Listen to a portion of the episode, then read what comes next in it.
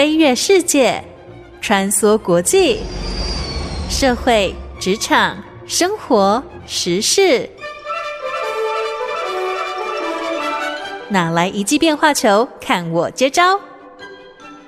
那些老外教我的事，和你 Easy Talk Easy Work。您现在收听的是《那些老外教我的事》，我是节目主持人焕恩。最早开始想到在节目当中做你没听过的百老汇这样的一个特别系列单元，是因为自己平常就爱看百老汇，想说如果可以把自己的兴趣跟节目内容结合的话，节目做起来可能就比较不会那么痛苦。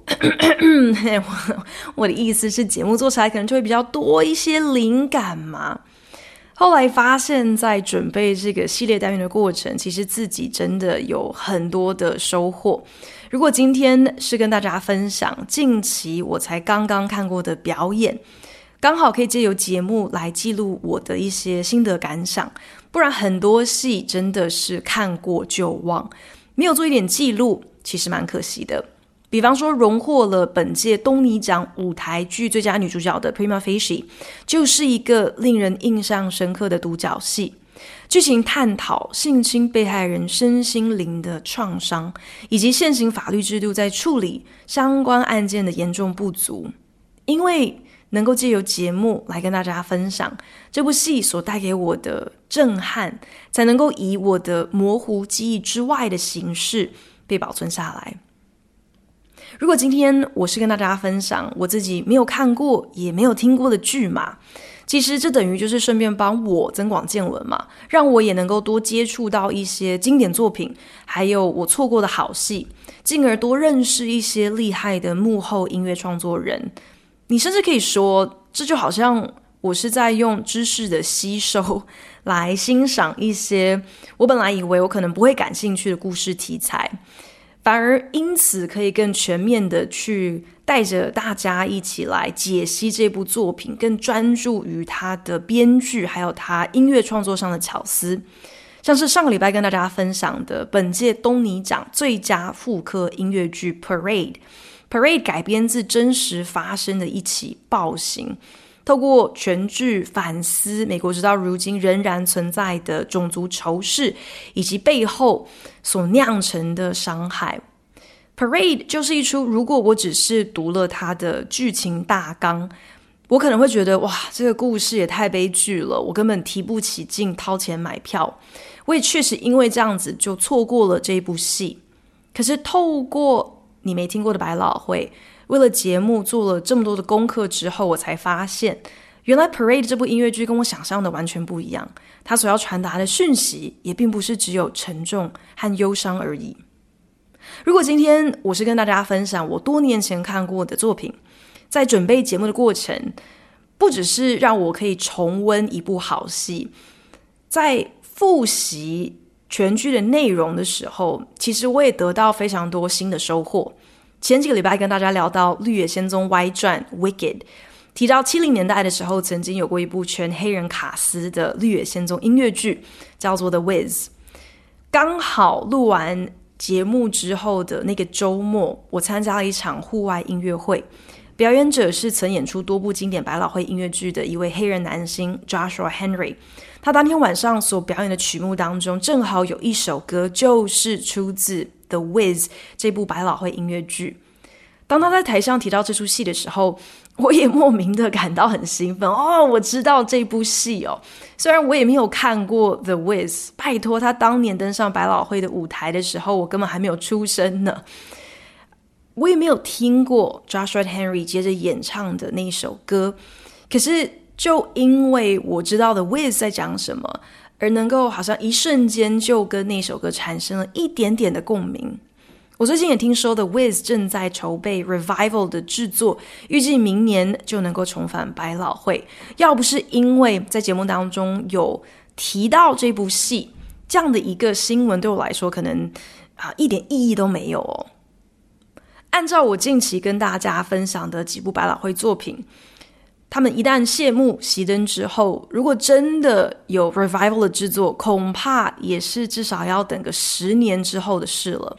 就连《Funny Girl》这部曾经如此备受爱戴，人气居高不下的成功作品，也是隔了一甲子之后，才在百老汇上头再次跟大家见面。言下之意，大多数的好戏，真的是看完之后，可能在你此生就会成为绝响吧。也因此，我更应该要借由节目来跟大家多分享一些优质的作品，就算只能够只闻其声不见其人，我觉得还是非常有意义、非常有趣的。本周你没听过的百老汇系列单元，要跟大家介绍另外一部我个人非常喜欢的音乐剧《Natasha Pierre and the Great Comet of 1812》。大家能够想象，这是一部改编自俄国大文豪托尔斯泰笔下世界名著《战争与和平》的音乐剧吗？相信大家下一个想问的问题，肯定就是：我的妈呀，这出音乐剧难道是要演三天三夜吗？《战争与和平》这么厚重的一本小说变成音乐剧，你是要唱到天荒地老？可是其实。Natasha Pierre and the Great Comet of 1812，只不过是取经《战争与和平》其中的七十页内容而已。而且最棒的就是，你就算从来没看过《战争与和平》，压根不知道小说的内容到底在说什么，也丝毫不会影响你看戏的体验。Natasha Pierre and the Great Comet of 1812改编自托尔斯泰的《战争与和平》。说到根据历史人物或者是历史事件改编的音乐剧，大家可能第一个想到的就是《Hamilton》吧。《Hamilton》这出音乐剧在二零一五年登上百老汇之后，席卷东尼奖。全美都为这出以嘻哈曲风唱出美国开国元老之一的 Alexander Hamilton 他一生成败的这个音乐剧是为之疯狂，觉得 Hamilton 这部作品打破了许多百老汇剧场的窠臼。明明是在演一群美国开国老白男人的故事，可是卡斯却破天荒的清一色都是有色人种。明明讲的是历史的政治故事。全剧却以饶舌和嘻哈为核心音乐元素，让观众、让剧评看的都是非常的惊艳。所以，当 Natasha Pierre and the Great Comet of 1812在二零一六年登上百老汇的时候，不少人都说，如果你抢不到 Hamilton 的票，你可以来看这一部。讲的一副好像这部戏只配当 Hamilton 的备胎一样哦。但在我看来，我觉得这一部长到你可能记不住名字的作品，不管是在音乐曲风的多元性、沉浸式的剧场设计，还是还原时代背景的服装设计上，都略胜 Hamilton 一筹。剧作家 Dave Malloy 每每都会被问到：“你怎么会想到要把《战争与和平》改编成音乐剧啊？”原来，Dave Malloy 年轻的时候，一如许多怀才不遇的音乐创作人，为了能够糊口，什么奇怪的差事都干过。他有好一段日子是在一艘度假游轮上打工，长期必须在海上漂流的他，为了维系和女友的远距恋情，两个人就决定，不如就一起来看一本书吧，至少。彼此可以有一些共同的话题嘛？他们就刻意挑了《战争与和平》这本又厚又长的小说。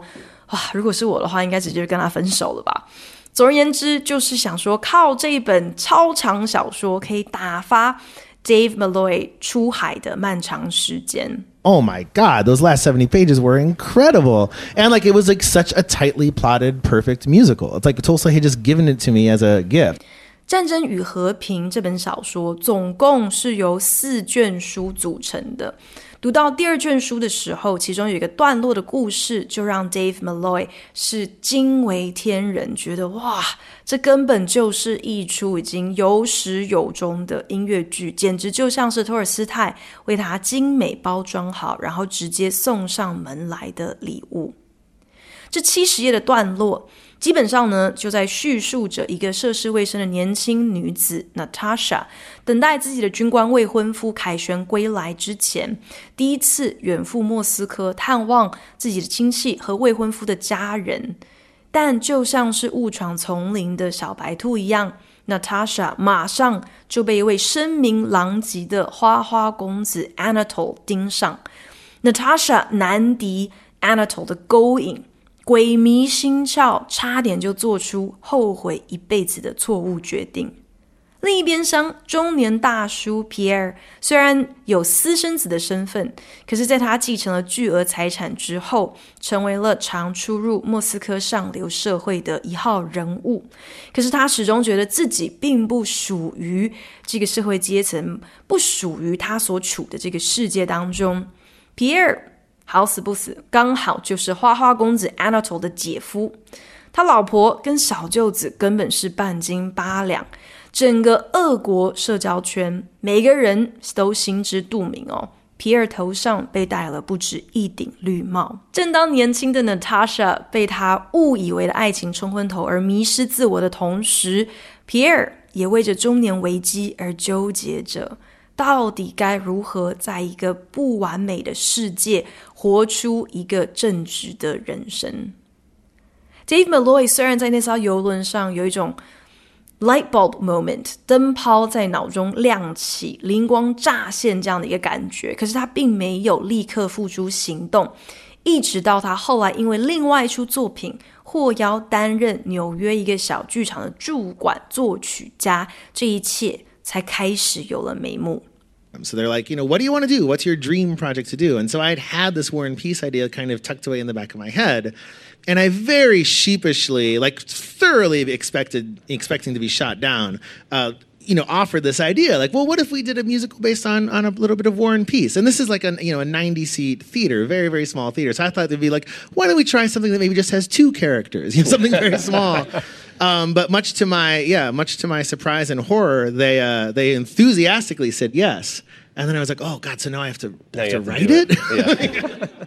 那个小剧场当时其实是有拨出预算，提供一笔补助金，要来赞助驻馆作曲家任何他想要在这段期间完成的作品。所以当被问到说自己有没有什么梦寐以求的作品想要着手创作的时候 ，Dave Malloy 就有一点随口提到说：“哦，其实他啊。呃”酝酿很久，有一个想法，就是想把一部分的《战争与和平》改编成一出音乐剧。那个时候他说出来，都觉得有一些心虚哦。想说啊，这个小剧场伊托拉库也就只有八十七个座位，光是以空间大小还有剧场规模来说，对方肯定会直接给他打枪吧？应该会劝他说：“你你要不要挑一个比较好驾驭的主题呀？或者是至少考虑那种角色可以控制在两个就好的故事好吗？”可是 Dave Malloy 万万没有想到，对方竟然拍手叫好。觉得说哇，这个主意太棒了，我们全力支持你。如今 Dave Malloy 既然开得了口，他就也得要写得出来了。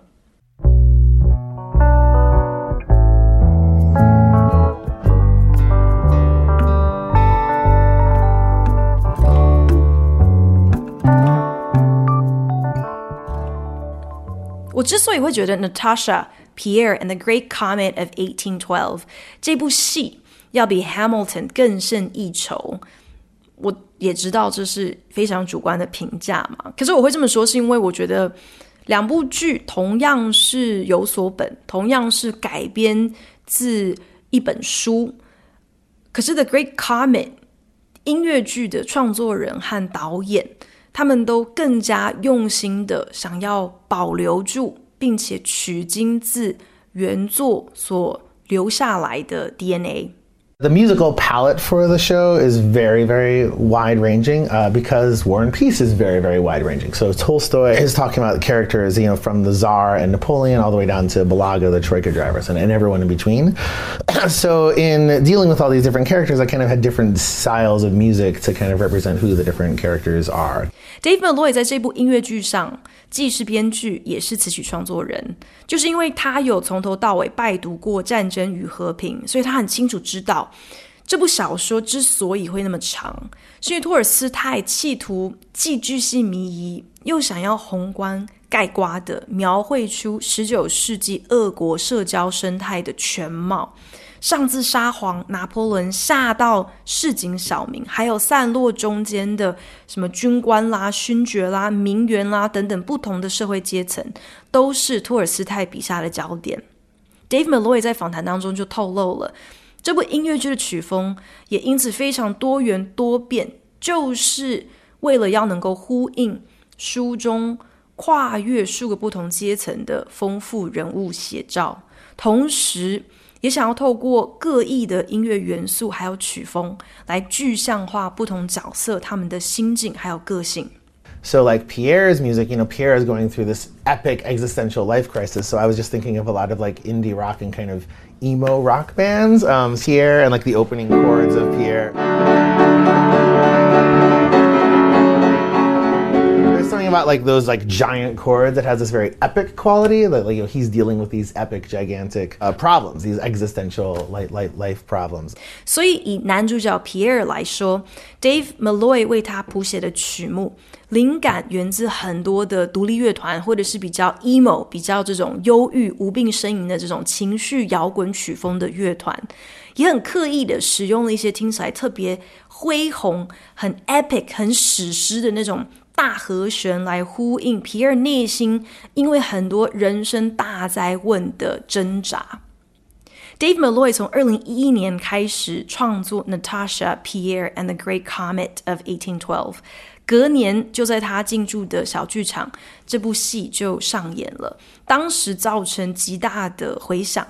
虽然小剧场不到一百个座位，可是打从一开始，Dave Malloy 对这部音乐剧的想象，就是希望能够营造出一个可以和观众亲密互动的场域。也因此，《The Great Comet》从那个时候一直到二零一六年正式登上百老汇的舞台，从小剧场。搬到可以坐上千人的大剧院，其中一个不曾改变过的 DNA 就是整出戏沉浸式 immersive 的演出。The Great Comet 从头到尾的舞台设计就是直接安排演员跟乐手可以自由穿梭在观众席之间。为了这样的一个构想，Dave Malloy 和他的团队曾经在转战百老汇之前，直接在纽约的 Chelsea 区。搭棚盖了一座俄罗斯风格的晚餐表演厅，就是那种 Russian Supper Club，一个可以让你边吃着俄国饺子、喝伏特加边看秀的概念。虽然正式进军百老汇之后，没有能够延续让观众一边吃饭一边看戏这样的一个特色，可是呢，剧组依然重新规划座位。硬生生的移除了剧院当中差不多两百个座位，就是为了要能够打造一座非常特殊的环绕式舞台。不只有特别的步道可以让演员直接走入观众席中，更有安排在舞台上辟出了几个区块的观众席，让观众真的就是直接坐在演员的腿边，演员一转身可以直接看着观众的眼睛唱情歌。这样的配置还有舞台设计，其中一个灵感源自于 Dave Malloy 他自己在莫斯科的一个切身体验。当时他为了写这部戏哦，就决定自掏腰包去了一趟俄罗斯进行田野调查，就地取材。那趟旅程当中，让他印象最为深刻的就是他光顾了一间咖啡馆，咖啡馆内有一个三人弦乐团。有趣的是，三个乐手却四散在餐厅不同的角落。中提琴手就凑在 Dave Malloy 身边演奏，顿时让他有一种好像获得了一个 VIP 独奏会的尊荣感。他在跟导演 Rachel Chavkin 讨论如何规划这部音乐剧的时候，就一直希望也能够在剧场当中复制那样的一种一对一的亲密体验。The other thing is the novel, is the one on one experience that you get when you're reading a novel where Tolstoy is like talking directly to you or the characters are con- confessing directly to you, but particularly his, his descriptions, which have so much point of view about these characters. Um, so that was like, oh, there can't be a fourth wall. You know, it has to be Im- intimate, immediate eye contact with uh, with the audience because um, because these characters are confessing constantly. 导演 Rachel Chavkin 在访谈当中就分享了沉浸式舞台设计背后另外一个很重要的理念，其实是为了要保存那种一对一的阅读体验。当你在看小说的时候，作者的观点还有书中角色的对白，其实都是直接在对着你说的。也因此，打从一开始，Rachel Chavkin 就打定主意要忠于原著，并不是只在素材的呈现上而已，还包括了整个体验的设计。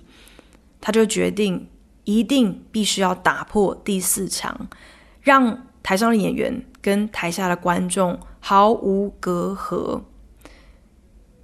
演员能够就像是书中的角色一样，可以直接对着观众来坦诚心中一切的想法，也用这样子近距离的互动，让观众可以更直接的接收到托尔斯泰的观点，还有他的意志。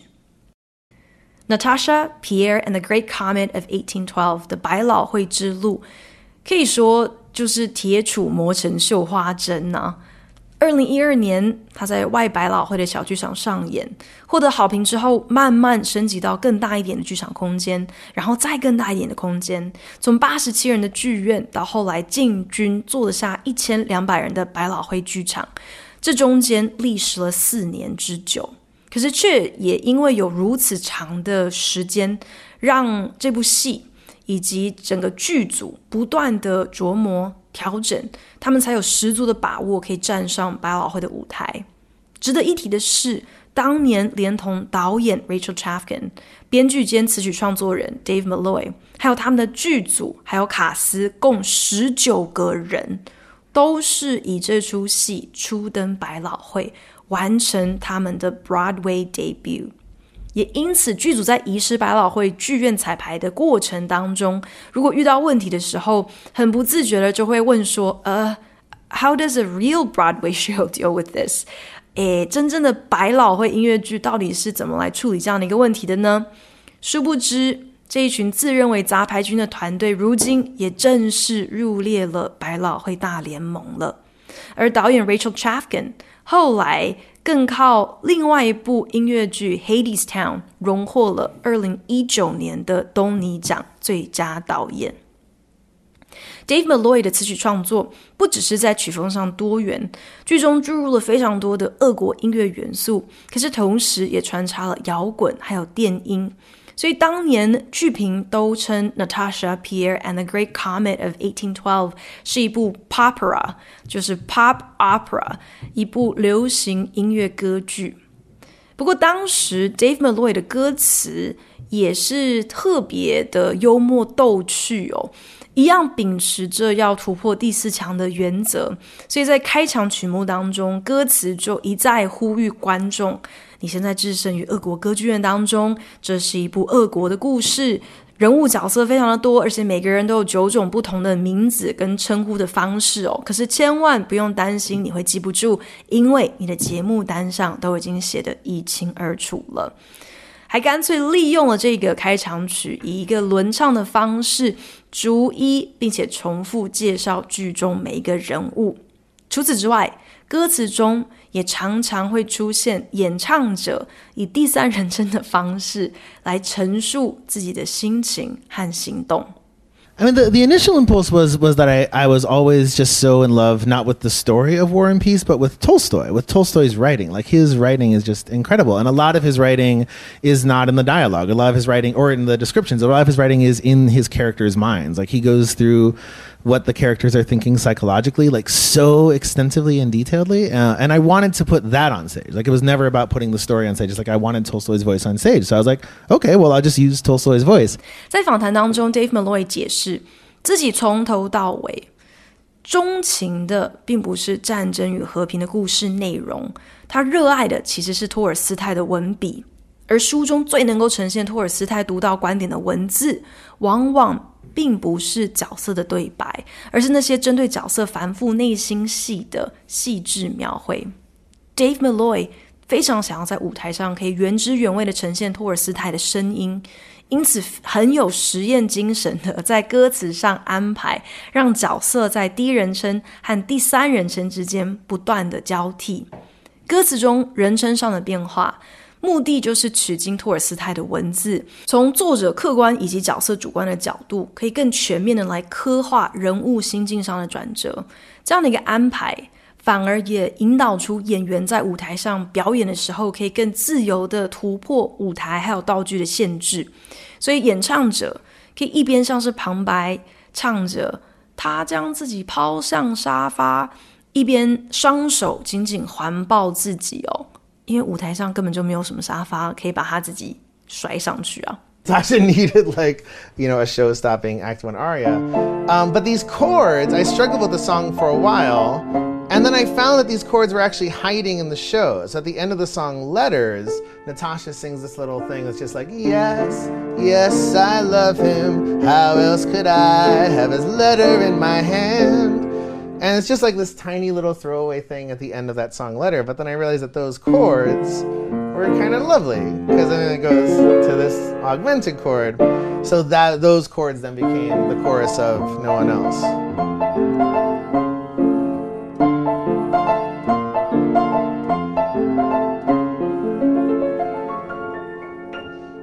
在研究这么多音乐剧的过程当中。 让我感到最不可思议的，往往都是词曲创作人在每一首曲子之间的巧思还有连结。Dave Malloy 在接受采访的时候就分享了，在外百老汇演出期间，他就注意到女主角 Natasha 在上半场急需一首更好的咏叹调。为了写这首歌，他一度灵感干枯，深陷撞墙期好一段时间，直到他后来发现。原来答案早就暗藏在另外一首歌中。Dave Malloy 在下半场开场曲目《Letters》当中，Natasha 所演唱一段旋律里，找到了一组非常动人的和弦，然后就以此写出了全新的一首 Natasha 的主打歌《No One Else》。两首歌共享同一段和弦的 DNA，不只是在音乐性上有一个完美的连接。我觉得在角色的发展还有剧情呼应上也多了一层意涵，因为上半场的 No One Else 是 Natasha 在思念远赴战场的未婚夫所唱的情歌，表示心中除了情郎再容不下别人。可是下半场的 Letters，Natasha 却已经被别的男人所写的情书魅惑，整个大走心。Dave Malloy 不只是善用不同曲风来描绘不同角色的个性还有心境，也巧妙的利用同一组和弦的变异，描述同一颗心是如何陷入两张不同的情网。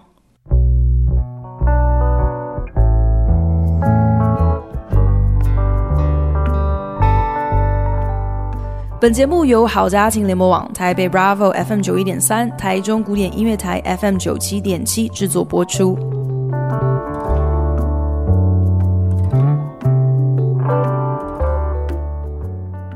Natasha Pierre and the Great Comet of 1812在二零一七年的东尼奖风光入围了十二项，是当年之冠。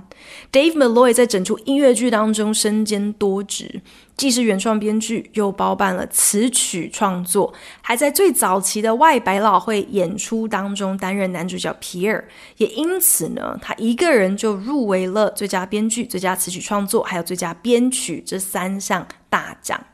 可惜，最终《The Great Comet of 1812》只赢得了舞台设计还有灯光设计这两个技术奖项。我曾经在节目当中分享哦，任何一部作品要能够在现实而歌喉的百老汇活得下去，票房好坏当然是关键。可是决定票房好坏的变因却有百百种，并不是说好像你今天有好听的歌、精致的舞台、精彩的编舞、令人惊艳的舞台特效，你就可以高枕无忧了。东尼奖的输赢，往往也能够替票房，要么是注入强心针，要么呢，如果你所有的大奖都共估的话，也可能就成为压垮整部作品的最后一根稻草。除此之外呢，许多百老汇经典后继无力的致命伤，都是因为找来要来扛票房的台柱明星完成他们的演出之后，主要角色换人演，票房瞬间就崩盘。Natasha Pierre and the Great Comet of 1812正式进军百老汇之后，请到了美国知名的美声男歌手 Josh gorban 以此剧作为他的百老汇处女秀。Josh gorban 自带粉丝啊，虽然这是他第一次成为百老汇音乐剧的男主角，所饰演的这个忧郁角色 Pierre 也跟他的这个开朗幽默的人设完全不一样。可是他的死忠粉丝仍然是力挺到底，让 The Great Comet 在前期票房表现不俗。可是 Josh Groban 在完成了十个月的演出之后呢，就宣布离开剧组，要改由曾经担任 Hamilton Original Cast 原班卡司机的黑人男星 Akiliete Onadawan 来接演 Pierre。这本来应该是一件振奋人心的选角决定。剧中的女主角 Natasha 一直以来都是选用有色人种的演员，在外百老汇的时候是由也是 Hamilton 原班卡司的中美混血女星 Philippa Sue 来饰演，登上了百老汇的时候则改由黑人女星 Denae Benton 接棒。明明是一出描述十九世纪俄国各级社会阶层的故事，却能够在选角上刻意展现种族的多元性，来反映出美国。现代人口的组成哦，其实这真的还是一件啊、呃、蛮难得的事情。Akiliete Onadawan 正式登台之后，获得了非常不错的评价，可是少了 Josh Gordon 的明星光环，票房仍然继续下滑中。很快的，制片方就因为商业考量而舍弃了政治正确的选择，新男主角才演了不到一个月的时间，剧组就宣布。Pierre 将改由百老汇重量级男星 Mandy Patinkin 接演。Mandy Patinkin 大有来头哎，人家的这个票房号召力是毋庸置疑的。可是他是一个白人。而且是一个老白男人，也因此这个消息一传出来之后，就引发了网络挞伐，很多人抗议。百老汇果不其然，还是宁可把机会给六十四岁的 Mandy Patinkin，也不愿意让三十岁的黑人出头。Mandy Patinkin 见状，马上辞演，跟这样子的啊、负面消息整个切割干净。皮尔男主角的空缺。顿时大开天窗，这起争议事件迫使编剧兼词曲创作人 Dave Malloy 必须以救火队的身份再一次接演男主角。可是票房已经大不如前了，整部戏就在一个多月之后从百老汇熄灯，斥资一千四百万的制作预算也没有能够回本。虽然 Natasha Pierre and the Great Comet of 1812的百老汇之路并不是以很理想的方式收尾，可是呢，这部剧确实提供了当年非常独特的一个观影体验。One of the best things in the world is to watch um, someone receive Natasha during her aria, during No One Else. And she leans over and is like, Dear Diary, I'm in love for the first time and I'm looking at the moon. And, uh, and that's a, absolutely a one on one relationship with a single person who's like with this 19 year old and, and in her brain. And that's an incredibly romantic thing. And it's very special to be that person, but it's also Equally wonderful to watch that person receive。当然，Rachel Chavkin 曾经分享，整部音乐剧为了要重现托尔斯泰在创作《战争与和平》那种想要捕捉整个俄国的野心，所以刻意设计等于就是把观众也纳入了演员的阵容。这部戏最难能可贵的地方，就是台上的演员能够一对一的和观众互动。当 Natasha 看着观众的眼睛，唱着 No One Else 的时候，真的就好像。你踏进了一个热恋中的十九岁少女，她充满粉红泡泡的内心世界里。People, he always he has this flirty moment in the top of the show where he'll reach over and he'll maybe scoot the date or the husband to the side and flirt with the wife, and he whispers in their ear, and then they always kind of say something back to him, and then he goes on with the scene. And there was one night where it wasn't a whisper like he did the whisper into her ear and she just like very we all could hear her go wow of wows Yeah. and and I think most of them happen with Lucas. He also does this thing where he scoots somebody over and, and tells them about this Russian custom uh, where everybody has to sit down and be quiet. And he's got his mic right here, and the lady was next to the mic, and she just goes, "Oh."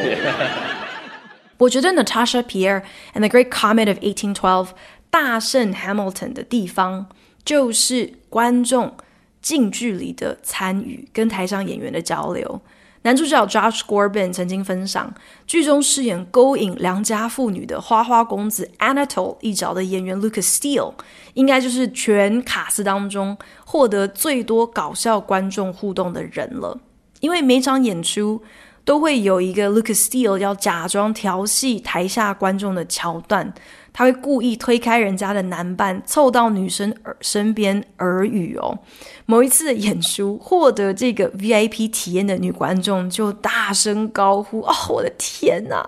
肯定是被 Lucas Steele 不知道说了什么样子的情话，整个就是融化了。还有另外一个段落是 Lucas 要来向观众解说俄国的一些传统习俗哦，也有观众非常热情的发出 聚精会神、恍然大悟的怪声来作为一个回应。因为加入了观众互动的桥段，让每一场演出，不管是对演员还是对观众来说，都是一个全新的体验。我去看的时候，穿梭观众席的乐手还分送了俄国水饺，还有俄国 Fabergé 彩蛋造型的沙林，真的是好不热闹。不知道 Natasha Pierre and the Great Comet of 1812是否还会有机会可以以 revival 的方式重返百老汇？可是这样的好戏真的是难得一见，能够以现代又好听的音乐元素、多元的卡司。互动式的舞台设计，既向大文豪致敬，又替他的经典世界名著注入新生命。这样子的音乐剧，我真的超级推荐。就算只能够听原声带，或者是上 YouTube 看人家偷拍的这个影片片段，我觉得都是非常棒的。谢谢您收听今天的那些老外教我的事，我是欢恩，我们下礼拜同一时间空中再聊喽，拜。